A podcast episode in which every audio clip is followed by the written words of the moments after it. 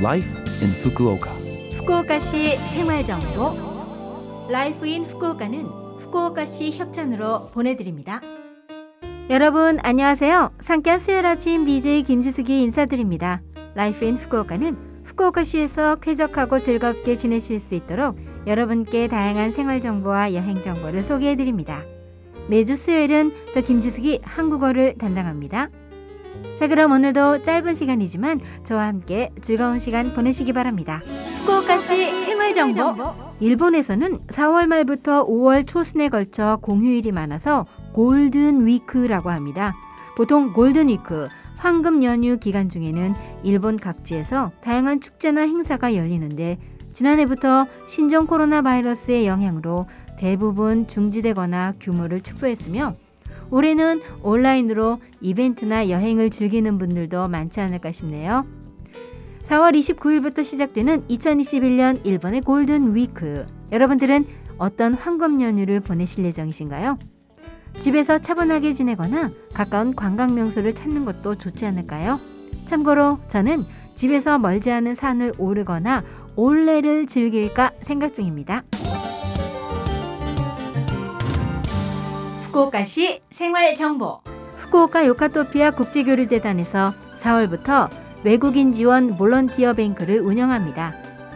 어학 재능을 활용해 후쿠오카시 거주 외국인을 지원하고자 하는 분들이 통역, 번역, 교류 지원, 재해시 외국인 지원 등의 분야에 자원봉사자로 등록하고 다양한 교류회장에서 활약하는 제도입니다.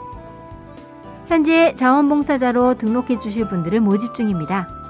구체적으로는 외국인을 위한 행정서사 상담의 통역이나 포스터 번역 이외에 일본어를 잘 몰라서 난처한 분들을 위한 온라인 지원, 공민관 등지에서 실시하는 외국인과의 국제 교류, 여름 축제 등의 이벤트 기획과 운영 지원, 재난 시의 통역 지원, 방제 훈련 등의 통역과 번역 등의 분야에서 활약을 부탁드릴 예정입니다. 후쿠오카 도시권에 거주하는 만 18세 이상, 일본어 및 외국어로 일상 회화 이상의 어학력을 소지하신 분, 자원봉사자로 활동할 시간이 있는 분이라면 국적은 불문합니다. 어학력을 살린 활동을 희망하고 국제교류에 도움이 되고자 하는 여러분, 여러분의 활약으로 일본인과 외국인의 상호 이해와 국제교류가 촉진되고 더불어 함께 안심하고 안전하게 생활할 수 있습니다. 관심이 있으신 분은 후쿠오카 요카토피아 국제교류재단의 홈페이지를 확인하시거나 전화로 문의하세요. 많은 분들의 등록을 기다리고 있습니다. 그리고 일본어를 잘 모르시는 분들, 학교 통신문을 받아도 이해되지 않아 난처한 외국인 주민 여러분들을 위한 소식입니다. 후쿠오카 요카토피아 국제교류재단은 외국인을 위한 언어 지원 프로그램, 튜터 프로그램을 시작했습니다. 튜터 프로그램은 자원봉사자가 1대1로 튜터가 되어 온라인으로 편지 등의 간단한 번역을 부탁하거나 일상생활에 대해 상담하는 제도입니다. 후쿠오카시에 거주하는 외국인으로 튜터와 온라인으로 소통할 수 있으면 누구든지 이용하실 수 있습니다. 세부 사항은 후쿠오카 요카토피아 국제교류재단의 홈페이지를 확인하시거나 전화로 문의하세요. 후쿠오카 요카토피아 국제교류재단의 전화번호는 092-262-1799 092-262-1799 평일 오전 8시 45분부터 오후 6시까지 접수받습니다.